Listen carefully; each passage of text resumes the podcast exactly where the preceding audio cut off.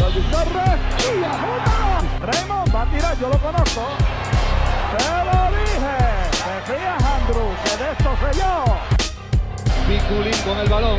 Piculín atacando. Piculín logrando tremendo gancho. Viene Arroyo. Viene Arroyo y llegó. Ayuso va de tres. Échale. Y va a seguir. Brown suelta el triple. Tripleta.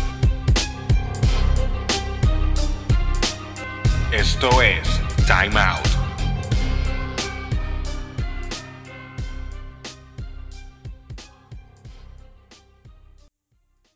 Saludos a todos y bienvenidos a este segundo episodio de la segunda temporada del podcast oficial del Baloncesto Superior Nacional de Puerto Rico, Time Out. En esta ocasión tenemos el placer de sentarnos a hablar con el armador y escolta de los Atléticos de San Germán, Guillermo Díaz. Con Guillo hablamos sobre sus pasos en el deporte del voleibol siendo un niño, de igual forma su paso por la NBA con los LA Clippers, su llegada al BSN con los Capitanes de Arecibo y cómo se encuentra Guillermo de cara a esta temporada 2019 del Baloncesto Superior Nacional.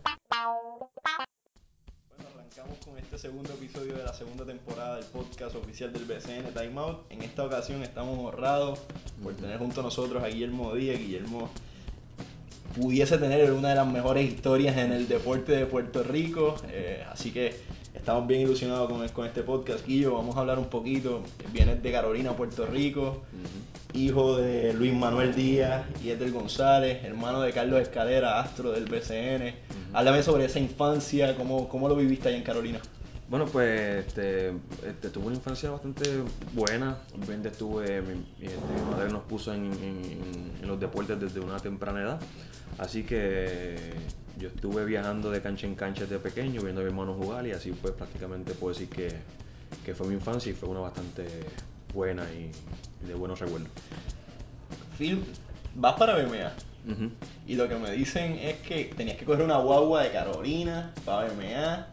Ah, y allí hiciste de todo prácticamente. Cuanto deporte había, lo practicaste Este- y lo dominaste. Este, sí, eh, este, obviamente la, la transportación fue mi madre, mi madre se sacrificó como por unos 6 años, desde quinto grado hasta 11, Todos tapones. tapones por la mañana para ya regresar para Torrey, que obviamente de ahí que viene el sacrificio, y eso me lo pasó a mí. Claro. Este, pues allá, pues me, me- obviamente como era becado, pues tenía la, este, la responsabilidad y me pusieron en natación, este, pues, este, ahí me, me pucho, prácticamente me obligó a jugar voleibol.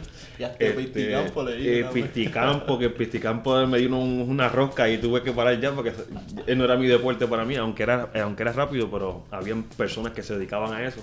Pero prácticamente hice de todo con, en, en, en BMA, baloncesto, pisticampo, natación, este, basquetbol y nada, prácticamente todo, todo el deporte que, que estaba, que estaba este, puesto en la, en, en la lista tenía que hacerlo prácticamente. Tú llegaste en tercer grado. O sea que tú Yo llegué en quinto, llegué en quinto, llegué en quinto. Y de quinto estuviste a 11. y, 11.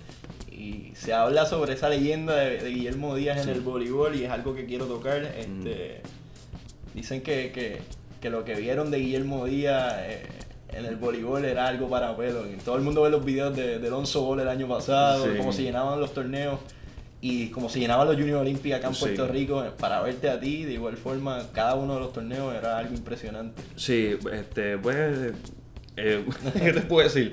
Eh, era emocionante, ¿no me entiendes? Yo no, yo lo veía de, de otra manera, yo lo veía pues, este, estoy jugando con el mejor equipo, estaba jugando con mi equipo de BMA, el equipo de BMA pues vino de pequeño, nos criamos prácticamente juntos, estudiamos juntos, así que había una química muy fuerte este, entre nosotros. Igual también se repite la misma historia con el equipo de Torrimal, Ujú. que también pues vivimos desde una temprana edad, desde los 15 años, 14, 15 años que empecé con ellos.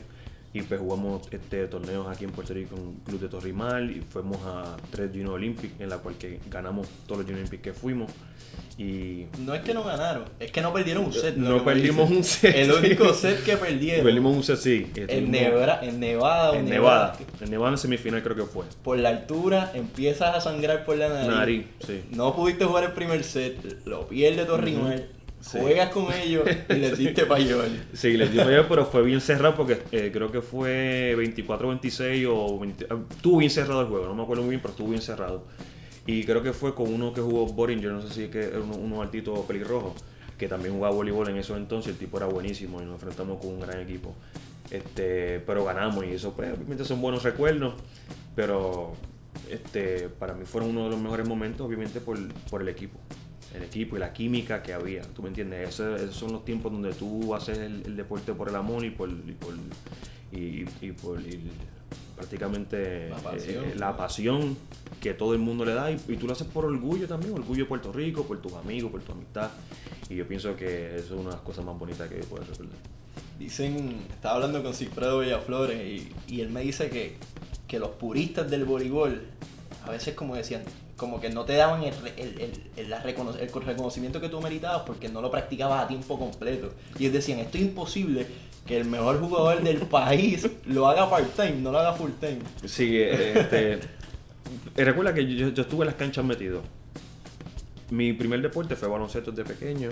Después Pucho viene y me metí en el voleibol. Lo hago a media. Ambos deportes los estaba haciendo a media. Aunque yo me estaba dedicando un poquito más a baloncesto ya cuando tenía como mis 13, 14 años. Ya estaba, tenía que compartir.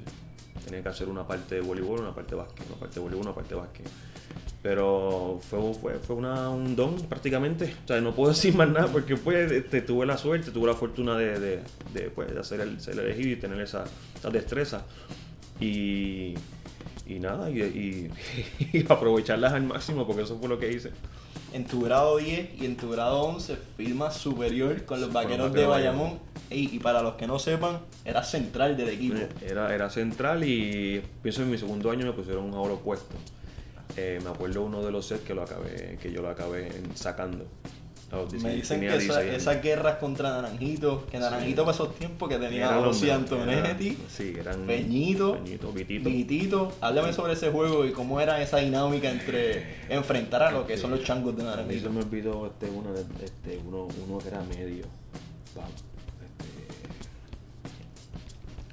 Este, era otro.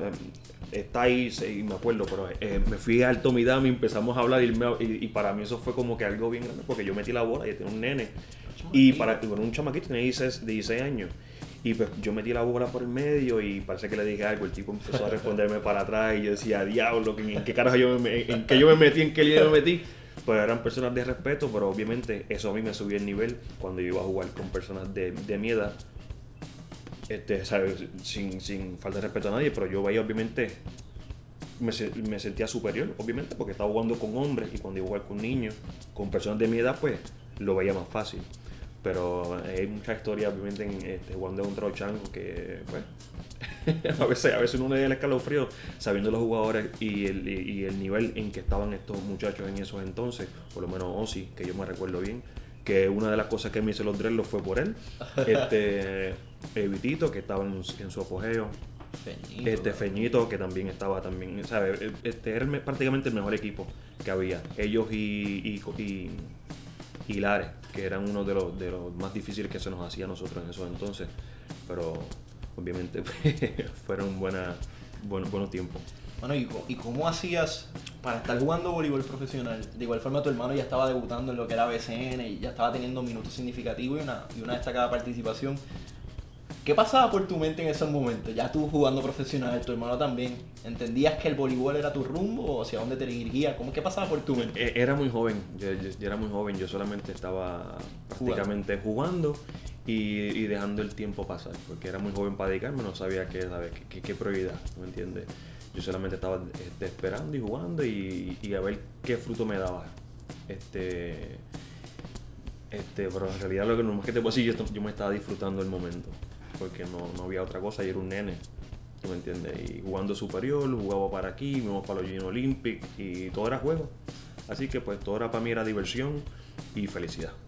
Dicen que tú tenías un aura, como que tú lo acabas de decir, que tú te sentías superior y, y- y todos los que hablé con dos personas que jugaron contigo y todo el mundo me dice eso.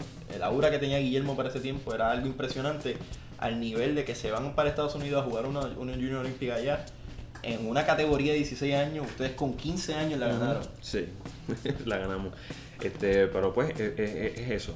este, una de las mayores partes es que eh, Gaby y yo pues, ya jugamos superior, eso nos daba una confianza, este, transmitíamos eso a los, nuestros compañeros.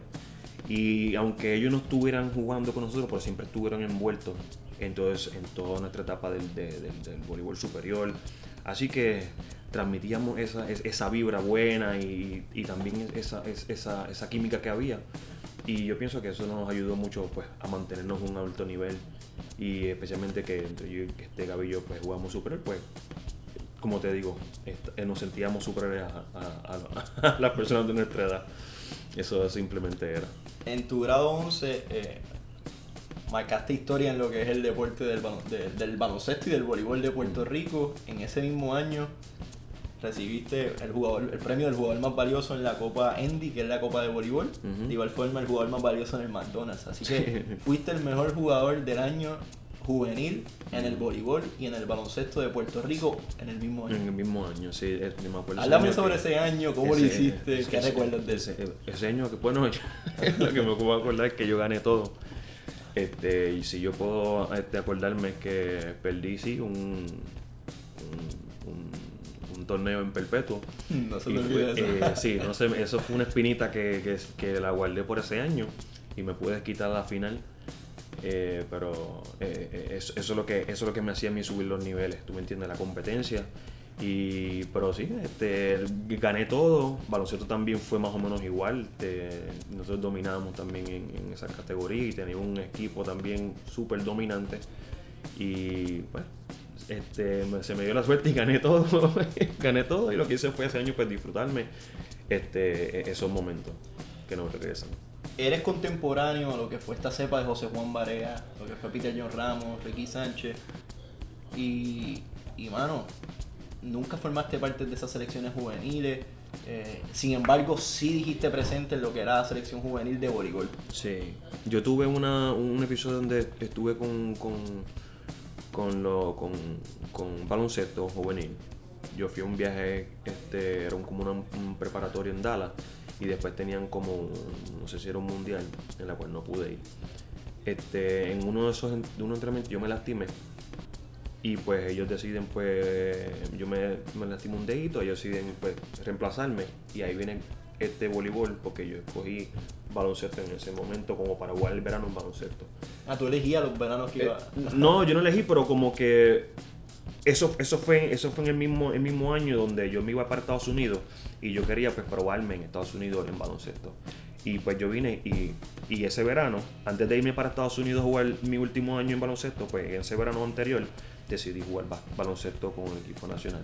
Practiqué me las pero me lastimé un dedo. Este ahí mismo aprovecha el equipo nacional de voleibol mi edad me coge me ponen un yeso me preparan y nos vamos por el mundial. Antes del mundial, la Liga Norseca. Ahí. La Liga Norseca, ahí ganan oro de manera invicta. Ajá, en República Dominicana, En ¿no? República Dominicana Sí. le ganaron equipos de mucho nombre, logran el pase al mundial y en ese verano eh, Pilín, que de igual forma hablé con él ayer te envía saludos, eh, me dijo que te vino a visitar, que Miguelito Mercado lo había llamado, Sí. le había dicho de este fenómeno que estaba en Puerto Rico, que era un superestrella en voleibol, baloncesto, que tenía que echarle un vistazo. ¿Cmo Sí. fue esa conversación con Pilín? ¿Cómo, ¿Cómo fue ese proceso de reclutamiento? Yo lo único que yo pienso que yo sellé el, el, el trato. Ellos, ellos tenían un torneo en, también durante el verano en FIU, en una universidad conocida allá en, en la zona de South Florida. Y en un Fabre me la dieron adelante y di este único donqueo que el tipo dijo que o este tipo tiene que estar en la escuela el año que viene. Y yo pienso que eso fue lo que selló, pero este, fui para Estados Unidos, jugué el torneo, jugué con el Superdejo, que es una de las personas que se crió conmigo. Y pues desde ahí pues este, se decidió que yo iba a estudiar afuera. Tuviste todo ese año en Miami Christian, en donde promediaste 22.5 puntos por juego, 6.5 rebotes, 6 asistencias, quedaste campeón en varias, en varios torneos. eh, de igual forma tuviste un juego en Hawái con 38 puntos contra Aaron Brooks. Aaron Brooks, sí. Háblame sobre esa experiencia, luego de estar jugando tanto basquetbol, tanto voleibol en Puerto Rico, llegas a Estados Unidos, estás solo. Háblame sobre ese año, qué recuerdas del mismo y cómo te fue en el básquet. Este, me acuerdo que obviamente el nivel no era lo mismo. Y ahí me estaba enfrentando con tipos de la misma, de mi misma calidad o hasta mejor. Este, y pues la mentalidad tuvo que cambiar, me tuve que poner, me, tuve que poner prácticamente las pilas. Y ya que el equipo estaba rankeado, pues estaba ya este, asignado para unos torneos que te vas a enfrentar a los mejores equipos y jugadores. Ahí en Hawái pues me enfrentó a Aaron Bruce, que este, creo que era... Bola, decirle. no, era impresionante porque mira cómo fue. Él metió dos, eh, este, yo terminé con 38, él terminó como con 40 y algo. Eh, Este, este, ese era el pase para la final. Y fue bien batallado. Aaron Brooks mete dos puntos en la primera mitad. ¿Sabes qué? dos puntos en la primera puntos. mitad y 40 en la Y segunda. 40 y algo en la segunda mitad. Wow. El tipo explotó. Y pues esa era la batalla entre él y yo. Yo metía, él metía, metía, él metía. Así. ¿Y él esto- hablaba? O sea, sí. se oponía No, no, porque, es porque yo no era. Yo jugaba a dos, él jugaba a point guard. Ok. Yo tenía que ganar a otro también que era bueno, este, pero él, él, él siempre fue como que bien humilde, tipo el, por eso es que el tipo todavía, creo que hasta todavía sigue brincando en la NBA, por, por su manera de anotar. Y el tipo vino en el segunda, la segunda mitad, parecía que vino con alguien dentro de él y nos ganaron, y ¿sabes? el tipo metió cuarenta y pico de puntos y eso, y eso nunca me voy a olvidar de esa experiencia. Ese año no tocas un balón de voleibol. Estuviste prácticamente dedicado 100% a lo que es el básquet, ya con sobre una docena de ofertas en- para jugar primera división. En ese verano, antes de firmar a Miami, que ese es un tema que vamos a tocar, te vuelve a llamar la selección nacional de Puerto Rico para que vayas al mundial que ya habías clasificado el verano anterior. Antes del mundial, hay unos fogueos en Brasil. ¿Qué recuerdas de esos fogueos? Eso fue una clase de pelea que tuve con Gaby. Me dicen que eran cuatro fogueos. El primero, los primeros tres cogieron una rosca porque tú no estabas. Claro. Y Brasil para esos tiempos era de los mejores Claro. equipos en, en el mundo. Sí. Y en el último juego que tienen la oportunidad de participar, se fueron a cinco sets aunque perdieron. Sí, este, este, pues nada, estuvimos fogueando. Obviamente Brasil eh, estaba muy por encima de los niveles.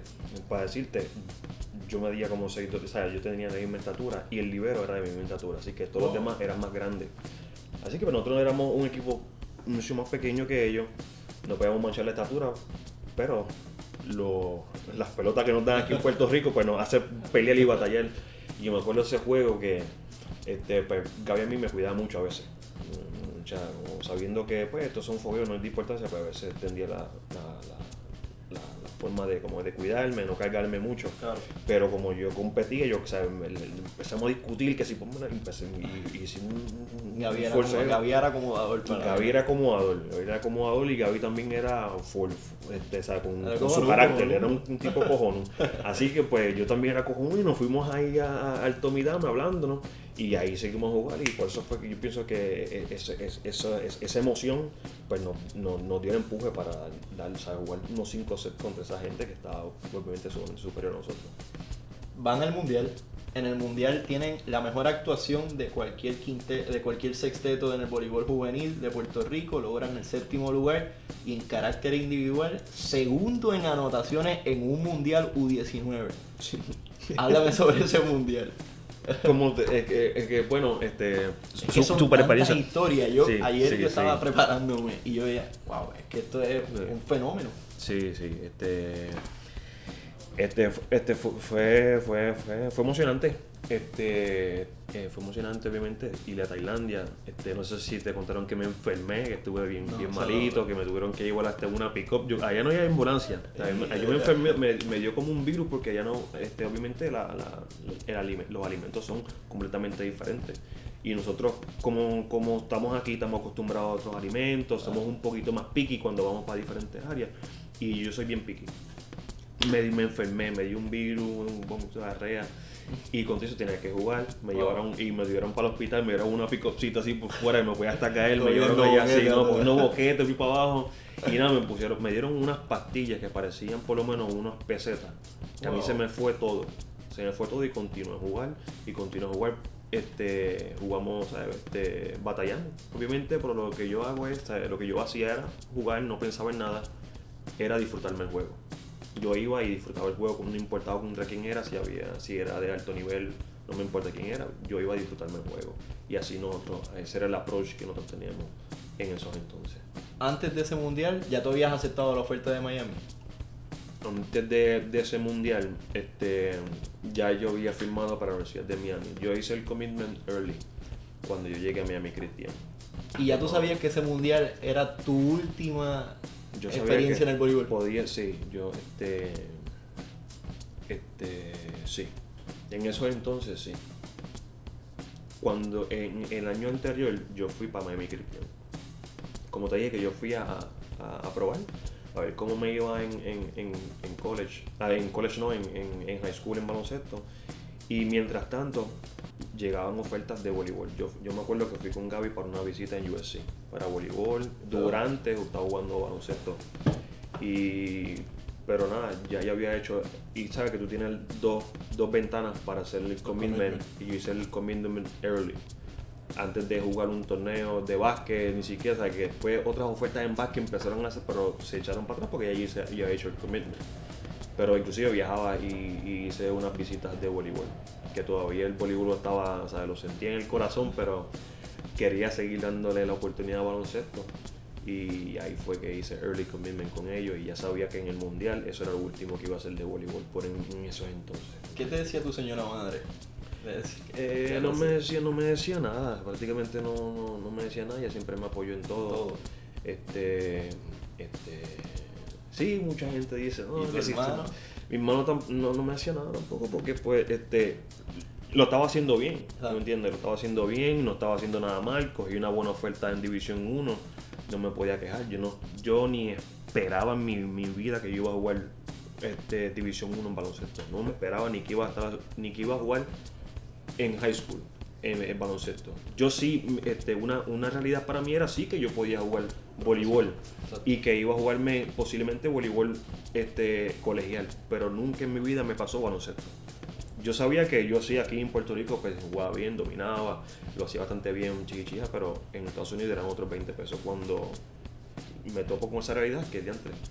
Ya filmé y lo hice bastante bien, pues ahí como que empiezo a chocar diantre. O sea, como que lo hice. O sea, alguna parte pues lo hice, lo logré.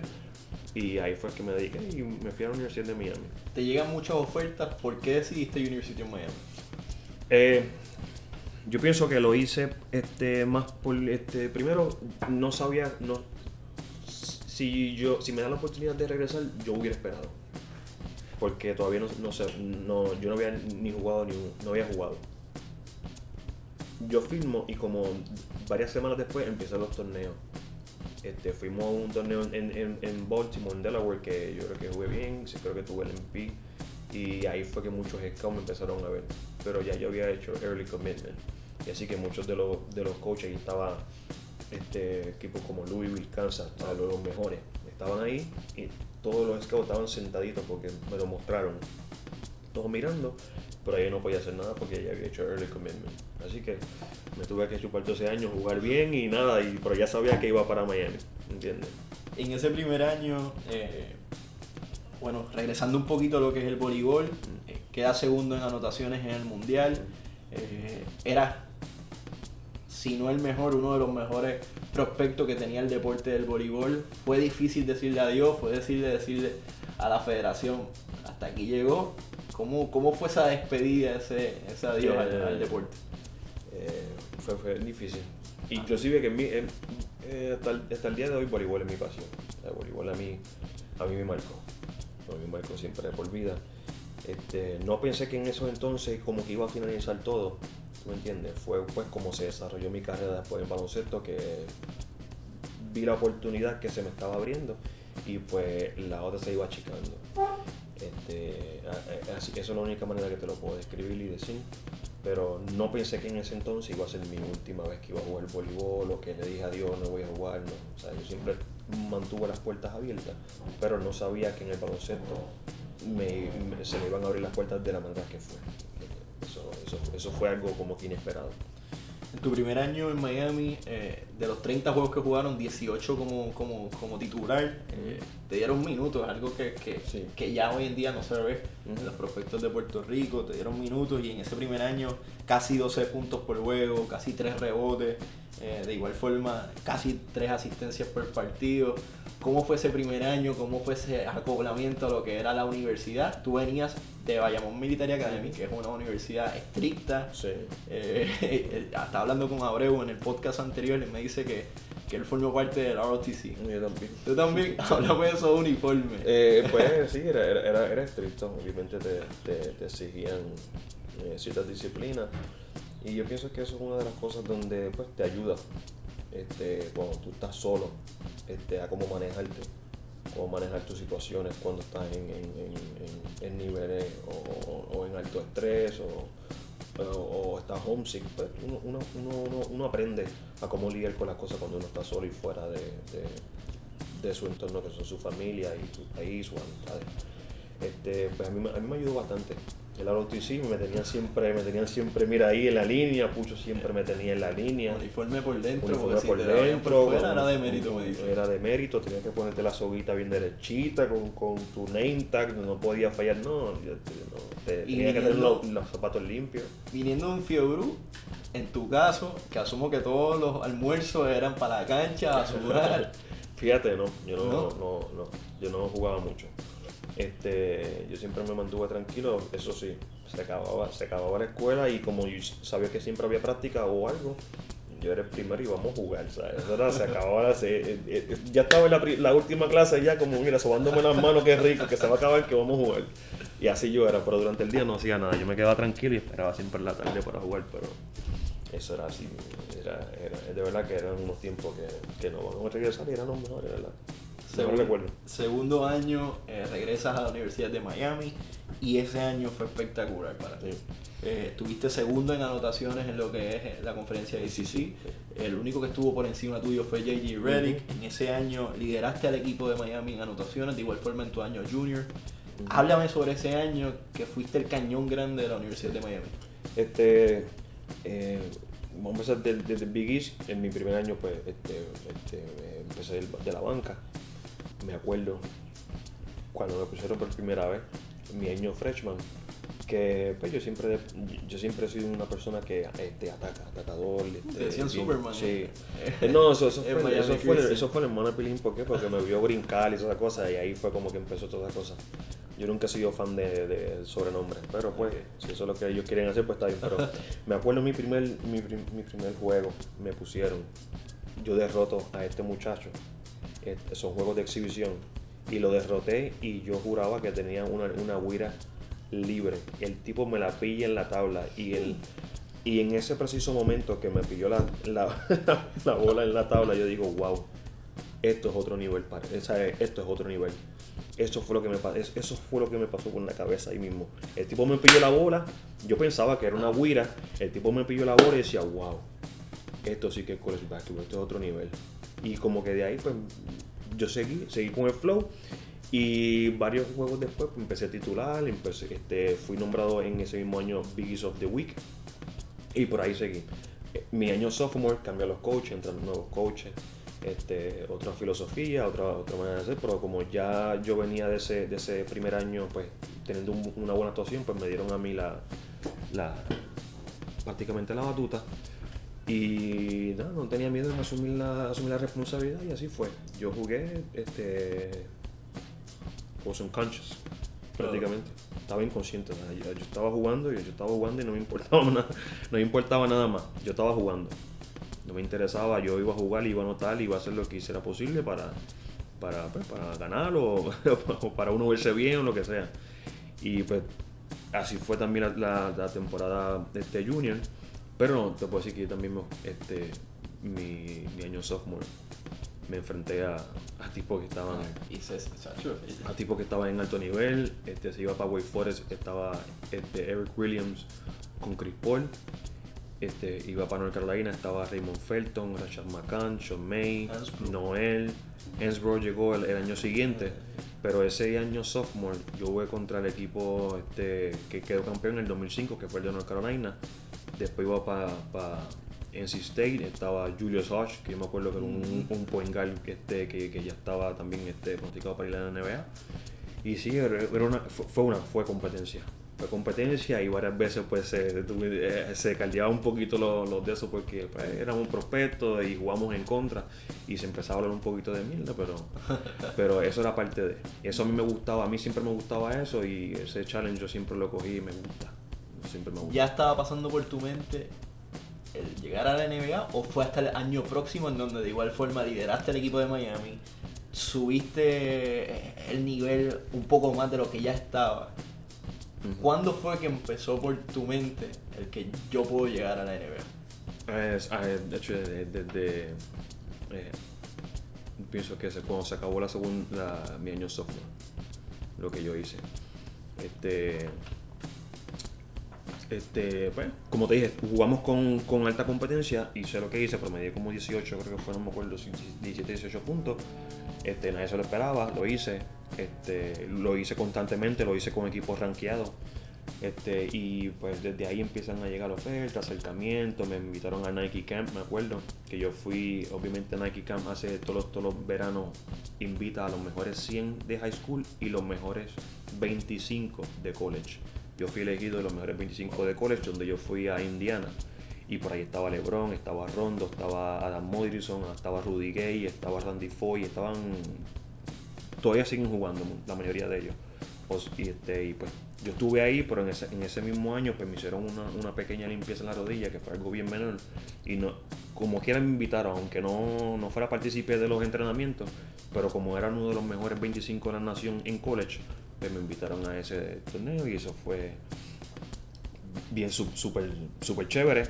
Eso pues me sube un poquito más los humos y pues obviamente cuando me recupero pues voy con fuerza, este, me siento que soy considerado, reconocido en Estados Unidos y pues por ahí yo seguí, por ahí con ese rumbo, esa mentalidad y así fue que yo este, hasta que el- mi año junior este, con la misma mentalidad y, y- prácticamente hice los mismos números, ¿sabes? estaba enfocado y, y así prácticamente fue. Prácticamente tu vida dio un giro 360. Ahorita tocaste que, que de pequeño nunca pensaste en jugar profesional de baloncesto No. y hoy en día ya estabas pensando en NBA. Eh, No, o sea, cuando, yo estaba aquí en, este- Puerto Rico, yo no sabía, no, no, me imagi- no me imaginaba nada. No me imaginaba, yo pensaba que pues, yo iba a terminar el college, quizás iba a terminar aquí este, en alguna universidad aquí en Puerto Rico y pues trabajar como cualquier otro tipo de persona. Esa era mi mentalidad y, y, pues me sucedió lo que sucedió y me cambió la vida por completo y pues, agradecido estoy muchas cosas que se pudieran cambiar, pero uno tampoco se puede quejar porque uno está, uno está bendecido y las cosas pasan por alguna razón. En tu año junior, ese viniese siendo tu último año en la Universidad de Miami porque después de ahí brincas a lo que es el NBA Draft. Ese año tuviste a Denis Clementes contigo. Sí. que vino también, eh, pasó prácticamente por Miami Christian, tuvo una historia bien similar a ti. Háblame sobre ese primer año, eh, ¿qué significó tener a, a un boricua contigo? en- yo, yo y él siempre compartíamos ya desde antes. Él estaba en high school, yo estaba en college. Este, ser puertorriqueño, tener muchas similaridades en- en- entre nosotros. Pero nosotros compartíamos ya fuera de la cancha. A él a veces estaba en su high school, yo iba muchas veces a sus juegos. Yo salía de mi universidad, lo que sea, iba para los juegos de él con Pilín y compartíamos mucho. Así que cuando ya él vino para la universidad, pues prácticamente era, pues se, le hizo fácil. Él sabía que eh, yo tenía dos años por arriba de él, así que él sabía que tenía como un mentor o alguien que podía como cuidarlo o, o estar presente ahí en cualquier este tipo de necesidad, pero eso sí, compartimos, compartimos, disfrutamos Tiene bastante. historia. Sí, tenemos, tenemos mucha historia que no se pueden compartir por aquí. pero, pero sí, pero se disfrutó y, y de verdad que fue, fue, fue un momento bonito. Fuiste starter en tus 34 juegos en tu año junior. Ese año acabas y estaba leyendo reportes de prensa de, de- de ese año que el coach decía, a mí me encantaría que regrese, pero genuinamente creo que debería tocar base. Y, y estaba viendo mock drafts y tú estabas demasiado bien proyectado. Estaba el más bajito que vi era número 21 en ese draft del 2006 que fue un Sí. super draft Sí. con Bargnani, con Adam Morrison que después terminó siendo Sí, no, no el jugador que prometía. Sí, obviamente por su problema también de la. Y el- lo más bajito que tenía era 45. Sí. Eh, teniendo eso presente, te lanzas al sorteo, háblame sobre ese proceso de, ok, voy para el draft. Este, pues me, me, me tiré para el draft. Este. Este, pues, ¿Cómo uno se tira para el draft primero que todo? Eh, lo primero que me dice es, ¿estás seguro? ¿Quieres, quieres, quieres tirarte para draft? Yo dije que sí. ¿Quién te procesa esa pregunta? Este, me hizo Pilín, Pilín hizo un acercamiento con, unos con un agente y me dice tal, que si estoy listo, que si quiero hacer, yo sé que sí, yo pienso que estoy, estoy listo, me, reti- me, me retiro de la universidad para enfocarme en el entrenamiento, para que este, Scout me vean. Pues yo me voy ahí a Tampa, estoy unos, unos tiempos ahí entrenando y, y pues desde ahí pues todo, todo comenzó. Fui a hacer mucho workout, hice workout con prácticamente casi todos los equipos. 15 equipos, güey. 15 equipos. Este, hice el de Miami, que yo me acuerdo que Varea estaba en el de Miami. Y ya Miami llevaba mucho este, siguiéndome. Obviamente, como yo soy de local, pues este, había, yo tengo hasta fotos cuando para Riley y todos su- no, iban a ver los juegos. Y tenía mucho interés. Y de igual forma, antes de tú haber sido seleccionado en el draft, James Jones, que también es de la Universidad de Miami, fue el último jugador seleccionado y nada más y nada menos que por Miami. por Miami. Pues, este, pues cuando llegue el día del draft, este, decidimos como que lo mejor es, porque mi, mi mejor actuación, yo hice los workouts y lo, lo hice bastante bien en muchos lugares, pero el mejor fue el de Miami y fue el último. Obviamente quizás es porque como estoy en casa, quizás me sentía bien, me sentía cómodo y pues hice un super workout, excelente. Este, que en todas las pruebas pues hice muy bien. Y después jugando contra los muchachos, pues también dominé. Este, se decidió, pues vamos a ver, ya que no me habían cogido en, en lo que yo, se yo proyectaba, pues es mejor no trastearme. Y yo así ir directamente donde Miami, donde ya Miami tenía mucho interés en cogerme y desarrollarme. Pues nada, ahí Igual el pasa. caso de Barea. Sí, que, que así, así- a- algunas veces esa es la mejor manera, ¿me entiendes? Pero yo creo que el- el- lo que yo creo, eh, lo que pasó es mi agente, lo llama los Clippers, me acuerdo que él se metió en, en su, porque lo- todo, todo fue, vimos el draft desde su apartamento en, en South Beach y se veía que estaba como que presión, o sea, este muchacho estaba bien proyectado, ¿sabes? No, todavía no, no lo han cogido. Y le habíamos dicho, mira, si no me han drasteado ya, estoy en segunda ronda, mejor que no me drastee nadie. Así, Estaba molesto en ese día. ¿Este quién? Mientras veías el draft, Eh, no, seleccionaban a tipos que tú le habías metido bola en, en, Sí, en pero- y te decía, yo soy mejor que él. Sí, no, pero no, este, no- yo nunca pensaba, nunca pensaba eso. Este, es la oportunidad que se me presenta, Claro. si me da la oportunidad, pues la cojo y está bien, no, no pienso que yo soy mejor que nadie ni menos que nadie. Eso a mí no me interesaba. Este, la cosa es que si, si, no, si en lo que se me proyectaba no me han cogido, mejor déjame la opción a mí para yo elegir. Y yo sé que Exacto. Miami Heat está ahí presente y yo sé que la mejor oportunidad la voy a tener yo con los Heat. Pero eh, lo llaman los Clippers, eso en el momento están pasando como por el pick 49 por ahí, lo empiezan a llamar y, y él entró en el cuarto, él salió de ahí. Y cuando vengo a ver me cogen en el pick 52. 52. Y nos hemos encojonado o sea, a la misma vez me, mole- me, me llenó de. ¿sabes? Me, me, me puse bien feliz. Pero a la misma vez después, ¿sabes? Como que me, me enojé porque eso, no quería eso. Pero nada, entré con los Clippers, me cogieron los Clippers, fui. Y, y obviamente, pues nada, estaba, estaba contento con todo y eso porque Primer- hice historia. primer guard boricua Prim- primer- en ser drafteado sí, en la NBA. Sí, fui el primer guard boricua, obviamente pues me sentía súper orgulloso, no, no, no lo podía ni creer, yo caminaba que yo no, o sea, no, no, imposible que me, me habían cogido en el draft. Pero nada, y nada, y después de ahí pues pasé al Summer League, al Summer League, y, este, y, y después fue el acuerdo que te dije que ellos tenían un acuerdo en enviarme a Europa, después de eso. Juegas lo que es el Summer League, te envían eh, para República Checa para que te continuaras tu desarrollo y eventualmente regresaras a ellos, que de igual forma vuelves a jugar el Summer. League el año siguiente. Este, el año siguiente pues vuelvo otra vez de nuevo a jugar Summer League y ahí sí hago la pretemporada con ellos. Ahí hago la pretemporada con ellos, que fue creo que en el eso del 2007 para el 2008. 2007-2008, correcto. Este pues hago, hago la pretemporada, hago bastante bien. En varios de esos juegos pues tuve doble figura. En, en- yo jugamos como 6, 7 juegos de, de, de, de Precision y como dos o tres de esos hice bastante bien. Este, nada, me envían otra vez para Anaheim, que es el G League. Y pues jugué bastante bien, jugué ahí como hasta este, enero. En enero me suben de nuevo y me dieron como dos contratos, creo que. Dos contratos, two- two- 10 day 10-day contracts. contracts. Y tuve ahí casi todo el mes de enero. Ahí hay que, hay, que, hay que pararlo ahí. Cuando te llaman eh, para que hagas tu debut oficialmente a la NBA, háblame sobre ese día que, by the way, tu debut fue contra los Orlando Magic, que ahí también jugaba Estaba Carlos Carlos, Arroyo. Sí. Pues este. Me acuerdo que yo estaba. ¿Cómo ¿dónde- estaba? ¿Dónde, ¿Dónde dónde estaba? yo estaba? Yo estaba, yo creo que yo estaba en un juego en Utah contra los, los- no, sé, no me acuerdo si los Flash, Utah Flash o algo así. Y, y, la, y la cosa más loca es que yo tuve una discusión con el coach. De, porque, este, mira cómo fue. Él se, enojó porque yo estaba aguantando la bola este, para este, matar el tiempo. Y la cosa es que quedaban pocos segundos, estábamos arriba como de tres puntos y estaba tratando de matar el tiempo. Y el tipo el día siguiente en el film se enojó, yo le vine y empezamos a discutir.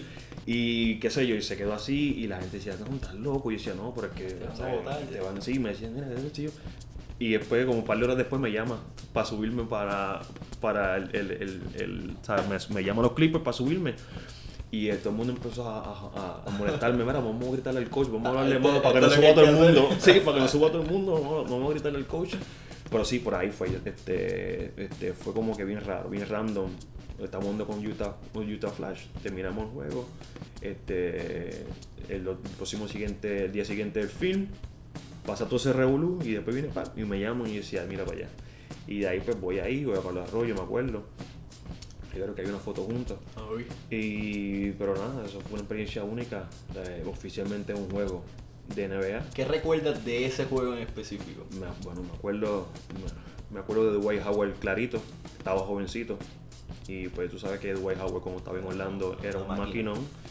Este, me acuerdo también este, ver a Kobe Bryant jugar contra, contra los Lakers. Metió 30 y algo en tres cuartos, no jugó el último cuarto y lo que hizo fue. parecía que fue Un lujo que. Kobe solamente se puede Sí, dar. sí, un lujo que obviamente fue de picnic a ese día y nos metió como 30 y pico en tres cuartos, pero obviamente la experiencia fue única. Este, este, la interacción con los jugadores, con Sam Cassell, que estaba en mi equipo, que son tipos de respeto, de veteranos. Corey Maggette. Eh, Cory Maggetti, este, Cutino Mobley también, que tuvo también una buena carrera Chris Kaman también estaba en ese equipo. Estaba Chris Kaman, Elton Brand, Sean Livingston estaba este, recién No, operado de la rodilla. o sea que era un equipo veterano, después fue como años después que lo cambiaron. Pero tu- tengo buena experiencia con ellos ellos- y ellos me trataron siempre con, con respeto y, y me trataron muy bien. Cuando te renuevan el, el 10-day contract, ¿cómo te sentiste? ¿Sentías que Sentía Estaban ya cerca de la yo, puerta. yo pensé que sí, yo pensé, "Coño, pienso que sí, porque pues, he jugado con ellos, los conozco. Este, este, pues, yo pensé que tenía la oportunidad, por lo menos, pero cuando, cuando, se, cuando se finaliza, pues yo me hice, mira, ya no quiero estar en esto sub y baja. Y ahí fue que decidí, me fui para Europa, te fuiste para Italia? para Italia. Italia juegas en lo que es la liga, La- la la, liga, la liga que viene siendo la, segunda liga Le Cadue, sí, la dos. de, de Italia y en ese año eh, quedas campeón. Quedas campeón con un promedio de 16.6 puntos por juego, con creo que fue el Juve Caserta, Juve Caserta, sí. y haces que ese equipo se clasifique a lo que es la Liga no habían, 1. no habían clasificado, llevaban como unos casi unos 15, 20 años. Este, el año anterior estaban primero. El año, ese equipo el año, anterior que yo llegara ahí estaba primero y después vienen y, y lo limpian en las finales y no cualifican. Y después ese año cuando yo llego, este, jugué con, con Randolph Childress, que es un jugador que también es conocido, que tiene una de las mejores jugadas en el ACC Tournament, que hace un crossover y tumba a un muchacho de North Carolina y la mete. Jugó con Tim Duncan en Wake Forest. Ese era mi, ese era mi point guard y yo era de dos. Y pues nosotros, pues, yo, yo llegué ahí tarde, y este, como en febrero o marzo. Y pues desde ahí, pues, esa trayectoria pues nos llevó a las finales, ganamos. Y eso me hace que repita con ese equipo el próximo año en la liga. Chamaquito de Carolina. de 23 años. Chamaquito de Carolina, de matar voleibol, jugar a NBA. Ahora estás en Italia, en otro continente totalmente aparte. ¿Qué pasaba por tu mente siendo un niño prácticamente?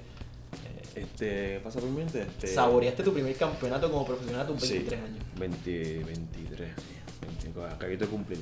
Este, pues fue emocionante, obviamente, de estar en otro lado, este, es- saber la historia que era para ellos, lo importante que era para, para esa ciudad. Este, después de estar casi 20 años, este, este, este, saboreando la Liga 1 y nunca podían. Ahí llegó este, en, ese, mismo equipo cuando, cuando en sus momentos de gloria Jordan jugó ahí en el 80 y pico.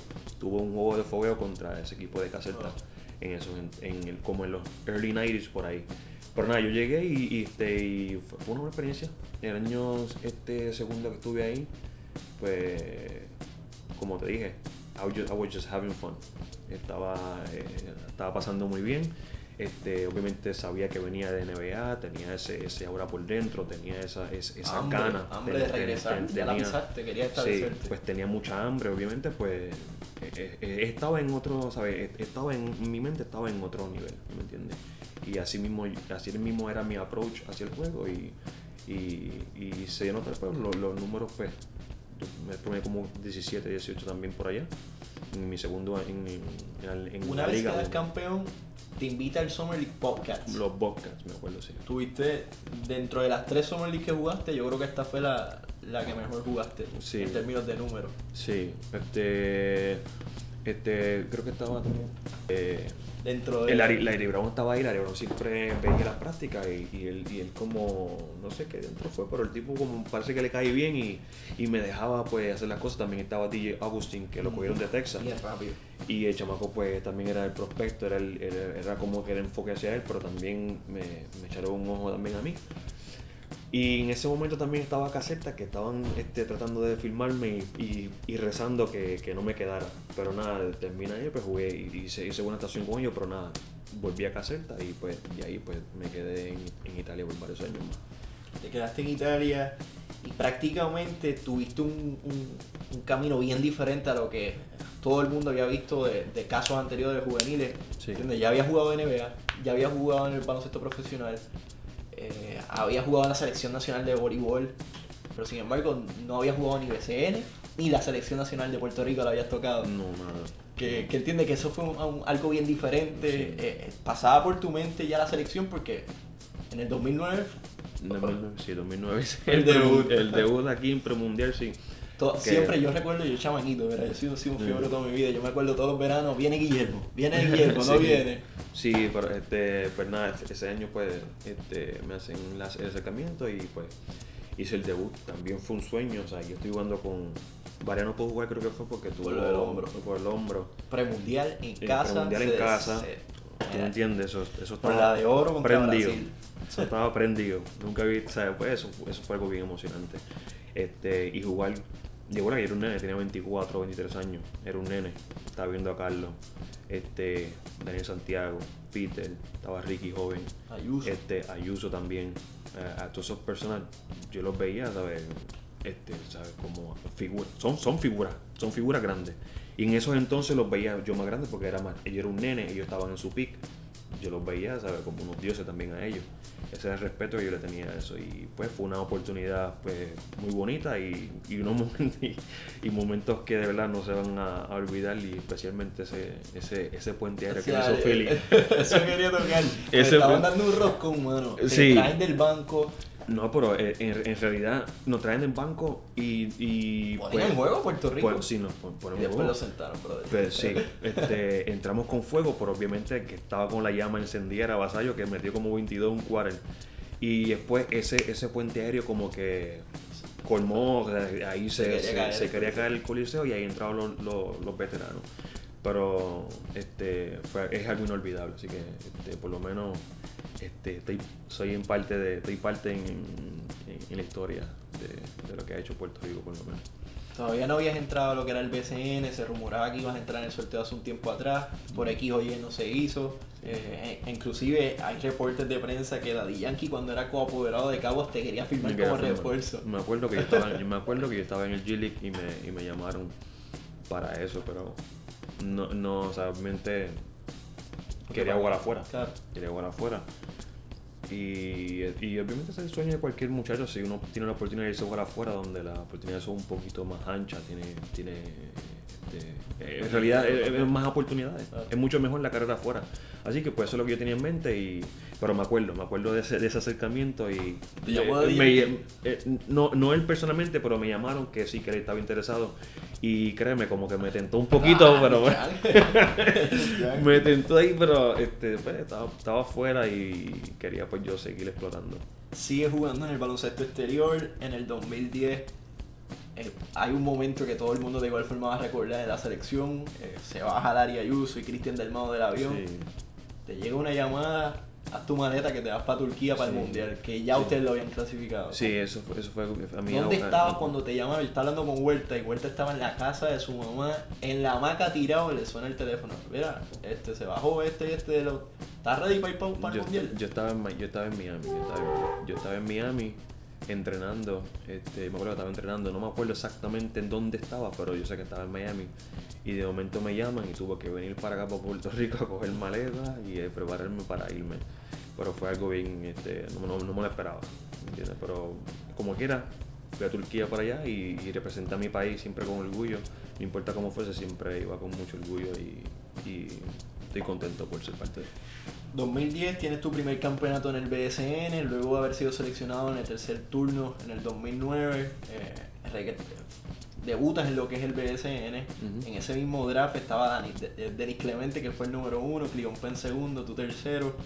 Eh, tienes tu primer campeonato aquí en Puerto Rico, ya habías saboreado varias copas, varias, varios cetros a, a nivel juvenil, pero ya este fue el primero como profesional y ya estaba en tu patria, ya que estaba. la celebración en Puerto Rico No, eso que- Dudo mucho que haya sido igual que la de Italia. No, no es lo mismo. Esa se disfrutó bastante bien y obviamente una fanática como Arecibo que de verdad le gusta el baloncesto. Este fue única. Fue única porque fue en Bayamón. Este, era sucio difícil y era juego 7. Y vayamos con un Y. Guaya, no, y Bayamón y con Cristian y estaba Carmelo Lee, estaba Tractor, Pibi. este, Nathan, Nathan Pibi. Dani Santiago, eh, no, No, Dani Santiago estaba con, nosotros. El, el año anterior que ellos ganaron estaba Daniel Santiago con ellos. Pero después viene Daniel Santiago con nosotros. Y fue un juego bien, ¿sabes? Sucio, difícil. Juego 7, eso, eso estaba empaquetado. Yo con 24 añitos.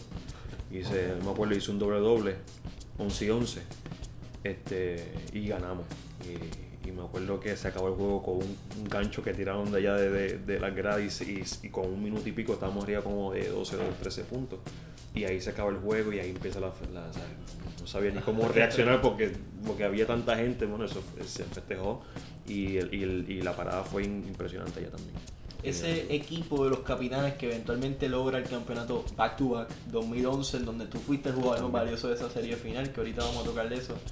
Fue una dinastía dentro de lo que fue el BSN. Yo en lo personal recuerdo esa, ese trío de Ayuso, Andrés Rodríguez y tú al mismo tiempo. Era, era, era bonito Sí, verlo sí. y más aún que, que prácticamente son la misma posición los, Sí. los jugadores. Y, y realmente en ese equipo lo que habíamos, eh, no, no- no se nos permitía más de dos refuerzos, solamente teníamos uno que era Danilo Pino, pero que todos éramos boricua también, esa es la cosa. Y pues fue una experiencia buena jugar con Lara Ayuso, que para mí fue, o sea, es uno de los mejores tiradores que yo he jugado en mi vida. He tenido este, buenos tiradores en, en el Aranaga, que es uno de los asistentes de, de Boston, de, de- de Bradley, ¿cómo se llama? El, el- el- coach de, Boston. Este, él es asistente ahora en, en- en Boston, pues es uno de los mejores tiradores, aparte con, con Lara Brad. Stevens. De Brad Stevens, pues Laranaga es el asistente de él. Y ese, ese es él y Larry son uno de los mejores tiradores porque Larry venía a salir a la cortina sin mirar y ese era un triple seguro. Y para mí esos momentos son inolvidables. Obviamente jugué con uno de los mejores tiradores en la historia en Puerto Rico. Y eh, gané dos campeonatos con ellos.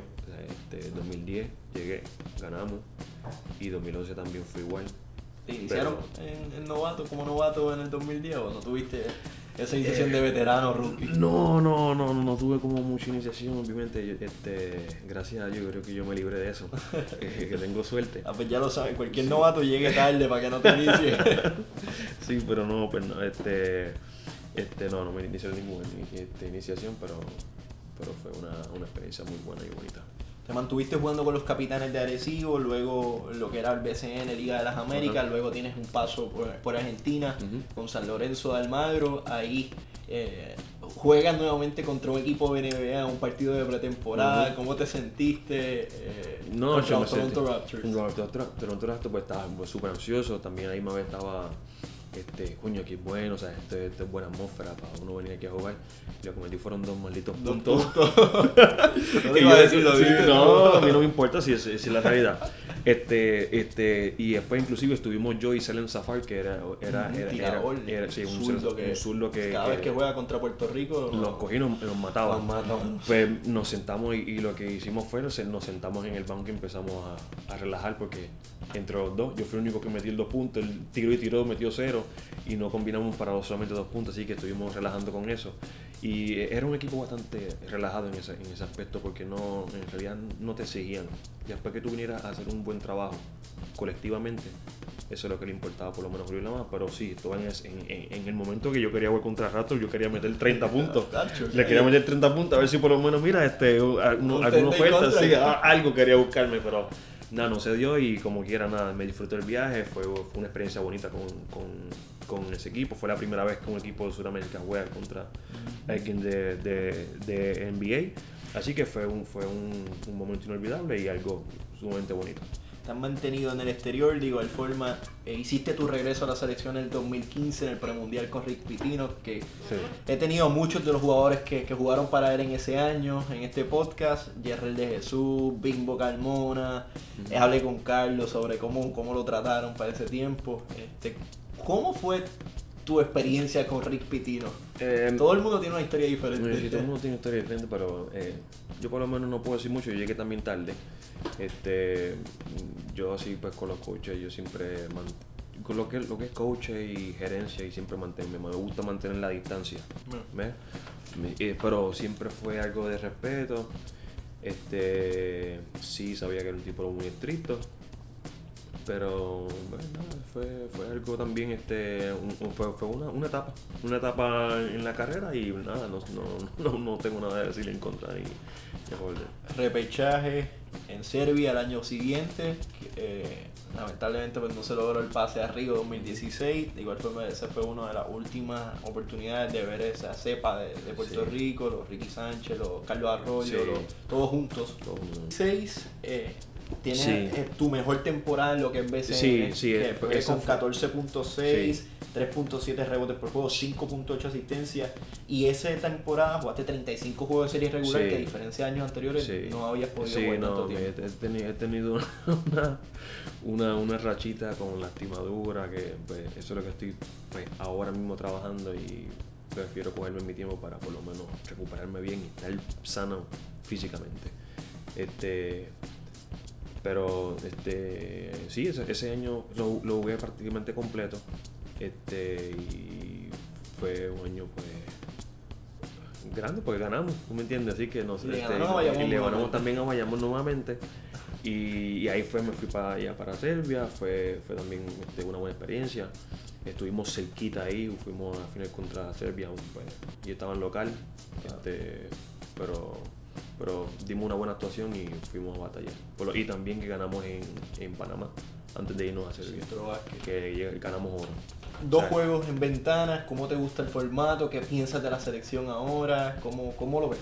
Eh, yo lo veo bien, este, pienso que tenemos bastante talento este, y, y veo, eh, bueno, veo buen futuro en los muchachos. Este, ahora hay que, pues, hay que hoy cualificar y, da- y dar lo mejor y obviamente pues sacarle esa cría y ese orgullo que, nosotros, que yo sé que tenemos para, para irnos para China.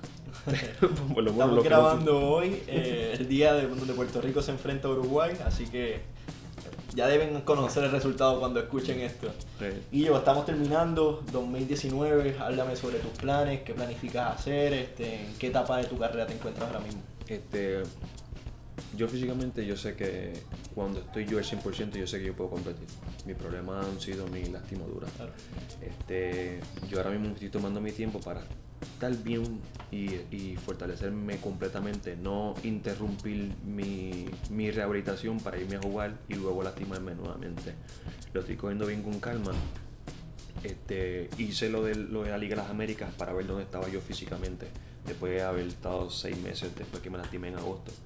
Estaba como unos seis, seis meses más o menos fuera. Hice eso como una prueba para ver cómo estoy físicamente. Lo hice bastante bien para estar así tanto tiempo fuera.